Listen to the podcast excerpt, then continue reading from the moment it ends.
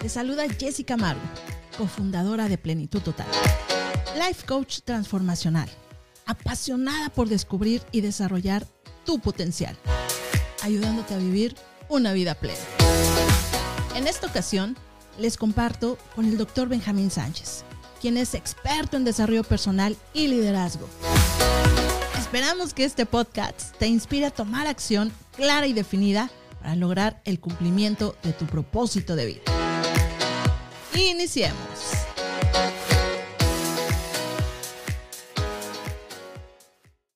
Hoy vamos a hablar sobre el efecto de tus palabras. Las palabras tienen un tremendo poder sobre nosotros. Las palabras encierran energía y tenemos que ser conscientes de esa energía y ese poder para usarlo con responsabilidad. Porque, ¿qué crees? Los matices que le das a tu vida emocional dependen del nivel de vocabulario que manejes. Así es, tus emociones dependen de qué tantas palabras manejes para describirlas. Toda la razón. De hecho, la forma en la que etiquetas tu experiencia, el nombre que le das, cambia de inmediato las sensaciones producidas sobre tu sistema nervioso. Las palabras tienen un efecto bioquímico en el organismo. Y es obviamente nuestra absoluta responsabilidad aprender a usarlas de manera más inteligente. Y es que cuando empiezas a ligar cualquier forma de sensación negativa a palabras tales como furioso, o deprimido, o humillado, o inseguro, es cuando empiezan las complicaciones. Porque es altamente probable que esas palabras no reflejen la verdadera experiencia del momento. Así es, sin embargo, cuando sitúas ese molde alrededor de tu experiencia, la etiqueta que le pones se convierte en tu experiencia. ¿sí? La interpretas de acuerdo a cómo la llamas. Así, tal vez algo que era un poco desafiante se convierte en algo devastador por el nombre que le pusiste.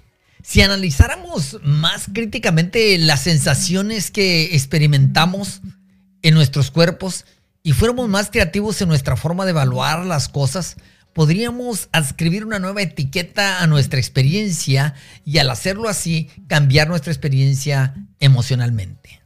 Entonces, si lo que realmente quieres hacer es cambiar tu vida y configurar tu destino, es imprescindible seleccionar de manera mucho más consciente las palabras que utilizas y esforzarte por expandir tu nivel de elección. Definitivamente, cuando aumentamos nuestro vocabulario, las palabras para describir eh, cómo nos sentimos, automáticamente podemos bajar la intensidad de la experiencia negativa solamente poniéndole un nombre diferente, más apropiado y más de acuerdo a la experiencia para que no sea exagerada. ¿Qué te parece si hacemos un ejercicio? Este sería el paso uno. Identifica tres palabras o frases que utilices recurrentemente para expresar que te sientes fastidiado. No importa cuáles son esas palabras, asegúrate que las utilizas de manera recurrente para incapacitarte. Si ocupas ayuda, puedes preguntarte, ¿cuáles son algunos de los sentimientos negativos que experimento con mayor fuerza? Ayúdanos con el paso 2, doctor. Bueno, la otra cosa que haríamos sería buscar algunas palabras nuevas, ¿sí? Eh, que puedas utilizar o con las que las puedas reemplazar, ya sea para romper totalmente la pauta de lo que está sucediendo o bien para disminuir la intensidad emocional de lo que estás sintiendo. Al cerebro le encanta todo aquello que lo aleje del dolor y o que lo acerque al placer. Así que elige nuevas palabras que quieras usar en lugar de las expresiones viejas que te has dado cuenta que son limitadoras. Aquellas que aprendimos de, eh, de la infancia. Ay, es que esto está gravísimo. O es como es súper mal. Me siento súper frustrado. ¿Sí? Por ejemplo, en lugar de decir me siento frustrado, puedes decir me siento desafiado. ¿Sí? En vez de decir esto está difícil, intentemos decir esto está como divertido. En vez de decir, esto es mi culpa, cámbialo por, esto es mi responsabilidad. Yo creo que es un buen ejercicio, ¿no? Definitivamente. Y nuestro paso número tres sería, pide ayuda, porque los cambios que estás introduciendo en tu vocabulario y en tu vida definitivamente no son de la noche a la mañana. Toma en cuenta que estas palabras que has venido usando lo has estado haciendo desde hace muchísimo tiempo. Ya salen por tu boca de manera casi, casi automática y es por eso que al principio debes estar muy atento para identificarlas y cambiarlas de inmediato. Pero muchas veces nosotros solos no podemos, por eso es importante la ayuda. Es por eso que se requiere de un círculo de apoyo que te acompañe. Pídele a alguien que sea cotidianamente cercano a ti, que te ayude a recordar.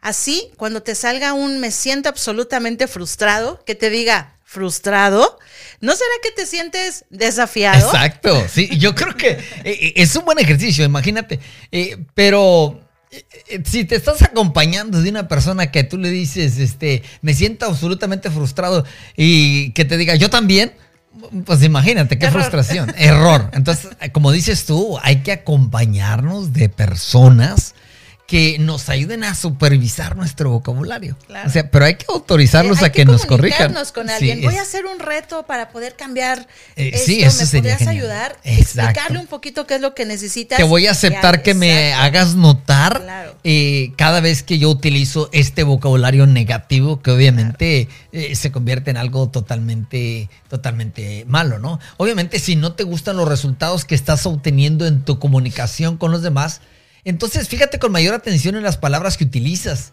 y sé, sé más selectivo. Observa las palabras que utilizas cotidianamente y hay que sustituirlas por otras que te ofrezcan mayor poder, mayor bienestar, que eleven o disminuyan la intensidad emocional según nos sea conveniente.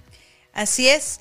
Y hay otro punto que son las palabras y ese impacto físico que hay. Sí, definitivamente, ¿no? Y, fíjate, hay, hay un experimento que hizo un científico japonés, ah, Masaru, Masaru Emoto, que llevó a cabo un experimento. Fíjate, que bueno, yo creo que nos hace reflexionar, ¿no? Estudió el impacto y la forma en que reaccionaban las gotas de agua en relación a las emociones humanas externas, fíjate. Su experimento eh, constituyó en asociar a determinadas gotas de agua una palabra que podía ser positiva. Por ejemplo, cuando caía la gota de agua, entonces expresabas amor o cariño o gratitud.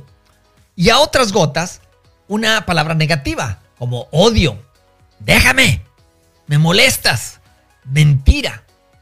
Y después fíjate que de aplicar estas palabras a las gotas de agua, observaba en un microscopio cómo evolucionaban los cristales del agua y curiosamente los del agua tratada con palabras positivas mostraban figuras preciosas como diamantes, copos de nieve, perfectamente delimitados y elaborados, mientras que las gotas sometidas a palabras o efectos negativos tenían cristales de formas, o más bien deformados, formas menos definidas que incluso en su forma misma mostraban un caos. Eso es interesante. Qué genial sería ponernos en esa fotografía como si fuéramos eh, nosotros. Nosotros vernos en ese microscopio y de qué manera nos, nos pueden, eh, eh, pueden tener ese efecto positivo o negativo. físico, o sea, es un efecto bioquímico. Imagínate, la salud está de por medio. Exactamente. Porque también hay otra cosa, las palabras son vehículos de las emociones. Las palabras tienen evidentemente esos asociados significativos, pero parte de designar un concepto, también designan una emoción. Pongamos un ejemplo. La palabra balón o la palabra casa no es solo un concepto abstracto, sino que es un mi balón o mi casa. De manera que pone en relieve nuestra propia historia vital. Y como consecuencia podemos decir que las palabras son personales y tienen un contenido único para que cada uno de nosotros y parte de este contenido sabemos que es emoción. Sí, mira, en mi caso, eh, por ejemplo, eh, para mí la palabra mar tiene una carga emocional porque he pasado... vacaciones, eh, tiempos especiales, como dicen en remojo, ¿no? O sea, en el mar, porque para mí el mar significa libertad, felicidad, diversión, familia, relajación y, otras cosas positivas, ¿no? Entonces podemos decir que las palabras son los vehículos físicos de las emociones. Cuando yo hablo la palabra mar, automáticamente yo experimento una emoción positiva. Obviamente no todas las palabras tienen la misma intensidad emocional, dependen de nuestra historia vital o de nuestra asociación que nosotros le damos a las palabras. Eso está interesante, ¿verdad? Así es, hay una frase que dice, quien educa sus palabras mejora su vida. Así es, Jesse. Así que vamos entonces a aumentar nuestro léxico, a tener mejores palabras con las que describamos nuestras emociones y entendamos que de hecho, nuestra salud misma puede estar siendo dependiente de las palabras que utilizamos. Definitivamente.